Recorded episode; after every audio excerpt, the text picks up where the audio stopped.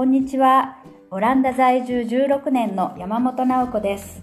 このポッドキャストでは、オランダの教育や子どもの生活についてお伝えしています。え今日のテーマは、日本語補習校について。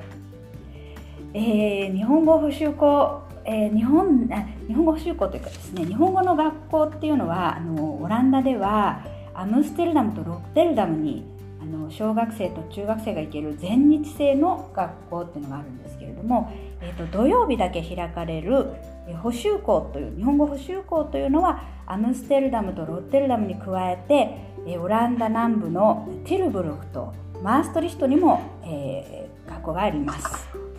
で、えっと、うちの子供もですねこのティルブルフうちから30分ぐらいなんですけれども、まあ、そこにある日本語補習校に、1年生と2年生の間だけ、長男が通ってたことがあるんですけれどもちょっとあのサッカーの試合と重なるようになってしまいまして土曜日がちょっと無理っていうことになってえ2年生で辞めてしまったんですね。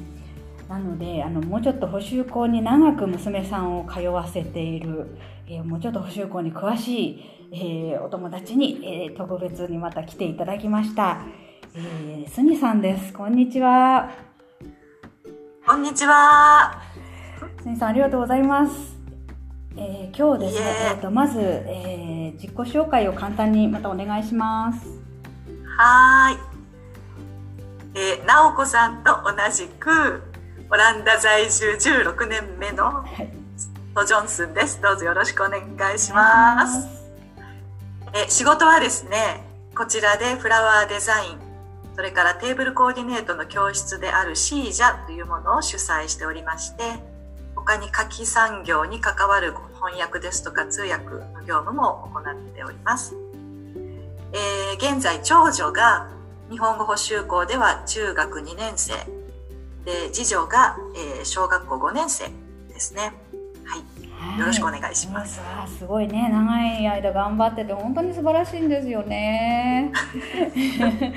でもそもそもねでもどう あのこの娘さん2人とも補習校は通い始めたっていうのはあのスニーさんが日本語補習校に行かせたいっていう方針からなんですか？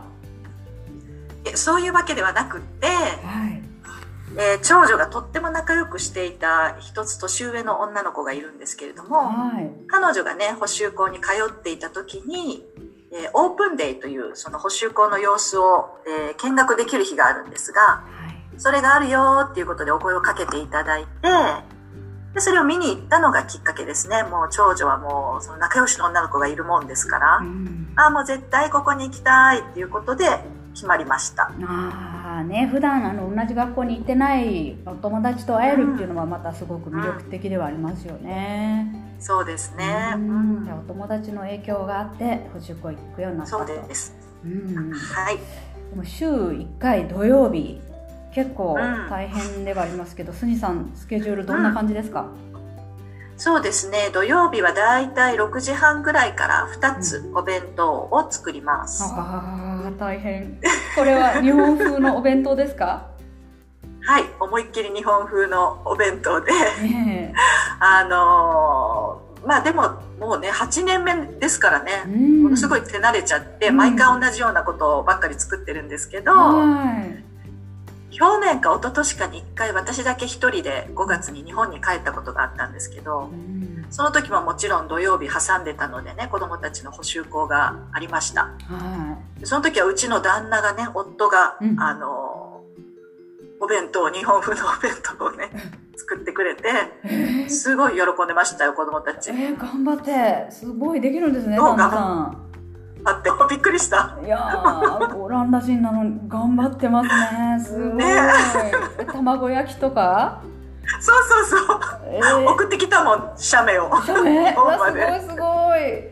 へえでもこれ毎週6時半に起きて2人分作るって結構ねあれですけどまあこれもうん8年目になると慣れてっていう感じで、そうですよ。もうちゃっちゃっちゃっとやっております。うん。あとね、あの、私が住んでいるところには、その補習校からの送迎バスっていうのは通らないので、はまあ、個人的にね、車で毎回、えー送迎する必要があるんです。いはいだいたい距離的には37キロぐらいなので30分ちょっとなんですけど、はい。隣の村に住んでいる、えー同じ同級生のねご家族とカープールをしています。あいいですね。それは便利ですよね。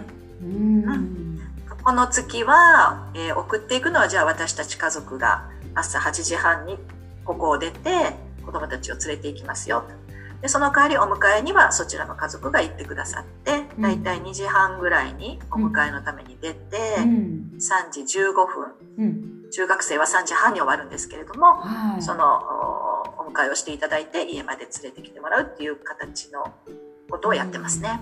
あー。でい一日の授業は、えっと、9時半始まりでしたっけ、はい、そうですね。9時半から3時15分までですね。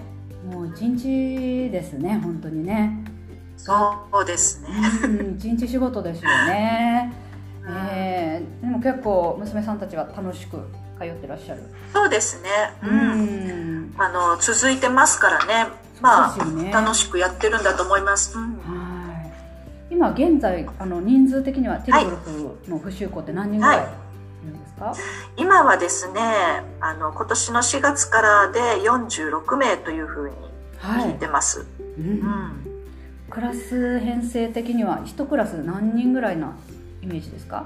えーっと例えば今年の小学校1年生は11人もいてるんですけれどもこれ11人ってすごい多いんですね。ね。いなっていう印象ですがねうんうん。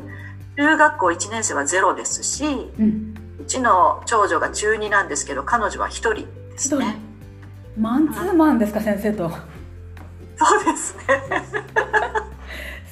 でもまあ先生の数もね限られていますので、えあの複式の授業っていうのを取り入れられていて、えうん。えー中学部でしたら算数の先生がお一人と、ではい。国語の先生がお一人いらっしゃって、うん。で国語の時は国語のお部屋に集まってその中で学年ごとに少しあ場所を離れておいて、うん。えー一つの学年が自習をしている間に違う学年のその学習内容を先生が説明するといった形でうん。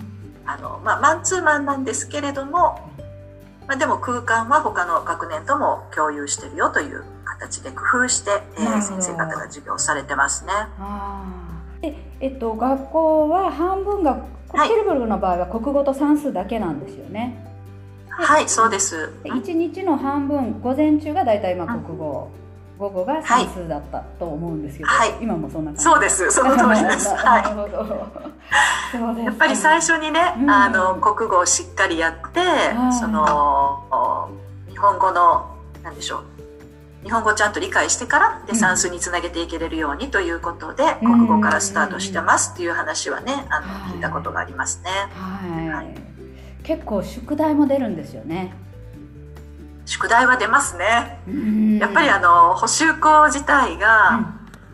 えー突然ね、えっと駐在が終わってうん。本帰国になった方のして、子供さんたちがすぐその日本のね、えー教育課程にもついていけれるようにということをモットーにされてますから、そうですよね。やっぱり普通でしたらね月曜から金曜まで行うのを土曜日の1日でうん。算数国語だけですけれども、うん。追いついていくっていう形ですから、うん。追いつかないところはもう基本やっぱりあの宿題という形でしっかり家庭学習が必要になってきてますね。そうですよね。